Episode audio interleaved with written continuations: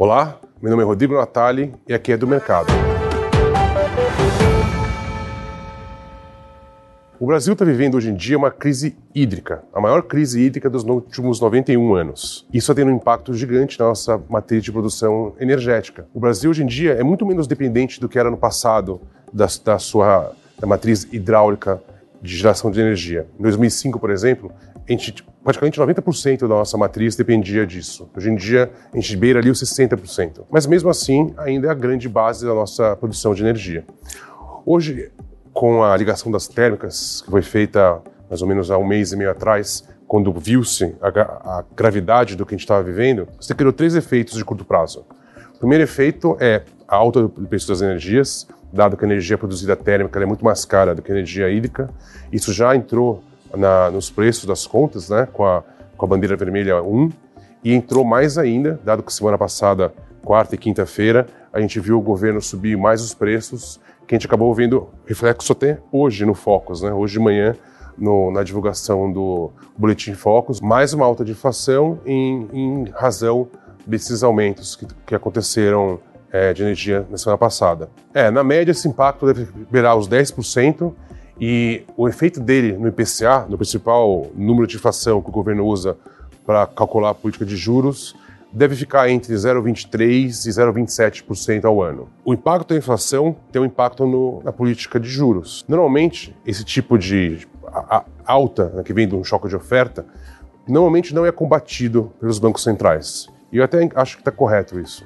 Como em algum momento vai voltar a chover e os preços vão voltar a cair, não faz sentido o governo subir a inflação é, para tentar combater esse tipo de movimento. Mas, no entanto, ele causa né, uma contaminação um pouco maior nos preços e você cria uma inércia inflacionária para o ano que vem, que é hoje em dia onde o governo está concentrando ah, os esforços dele de política monetária. Então tem um lado negativo, mas nesse caso não tem muito o que fazer. Tem um outro impacto, que é o impacto na, na oferta. Você tem, com, com, essa alta de custo das empresas, né, o, o que vão ter que acabar repassando é, esses custos para as pessoas, você torna os produtos mais caros por um motivo ruim, o que faz com que as pessoas consumam menos, o que acaba limitando o potencial de crescimento do país. Então, toda vez que você tem uma alta num preço tão essencial como a energia, você acaba meio que reduzindo o potencial de crescimento do PIB, o que é uma notícia não muito boa. E também tem um, um efeito político. Nenhum governo gosta de subir preço de inflação, preço de petróleo, que tem um efeito direto na popularidade do, do governo. Né? A gente já viu isso acontecer algumas vezes é, na história, e em crises elétricas, né, que a gente teve uma muito forte em 1967 e em 2001, assim, a, a, o nível de popularidade do, da, do, presidente, da pessoa, do líder ali é, na, na, cadeira acabou sendo deteriorando rapidamente. Então, esses são os efeitos do que está acontecendo agora.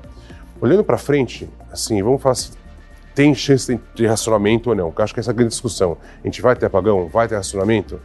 O governo ele ligou as termoelétricas mais cedo do que normalmente faria antes, então ele já percebeu que era importante garantir isso, até porque ano que vem é um ano eleitoral. Pela conta das pessoas, a gente tem ali mais ou menos uma folga de uns três, quatro meses ainda para conseguir para chegarmos a um ponto mais crítico. Se daqui até lá a gente não tiver nenhum tipo de chuva, e provavelmente não tem, porque agora é um período seco, a gente vai ver que essa discussão vai aumentar muito o, a força dela chegando ali em outubro, novembro.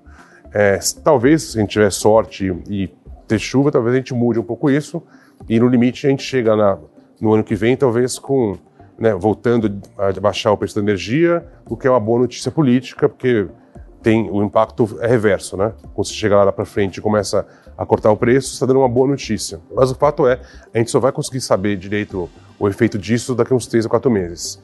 E caso a gente venha não ter é, chuva e ter que ter algum tipo de, de racionamento. Isso tem um efeito político muito negativo para o governo, que tornaria a eleição do ano que vem mais ainda complicada, mais difícil, e o que seria uma fonte de estabilidade para o nosso cenário futuro, para o ano que vem. Então, hoje em dia, você tem algumas coisas que já fizeram efeito, né? inflação, atividade, no político atual. Você tem um potencial lá na frente de algo que a gente não tem como controlar, que a gente não sabe direito se vai ter se vai voltar à normalidade ou se vai se complicar. O fato é que essa discussão no final a gente vai ter que acompanhar no dia a dia, ao longo do tempo. A cada dia que passa, a chance de se ter um, algum tipo de impacto maior no futuro aumenta. Então a gente vai acabar monitorando aqui com vocês e trazendo coisas novas conforme o tempo for passando. Então é isso. Se você gostou do conteúdo, assine o nosso canal, que toda semana tem uma nova versão do mercado. Se você quiser acompanhar todas as novidades da Inversa, acesse o QR Code que aparece na sua tela.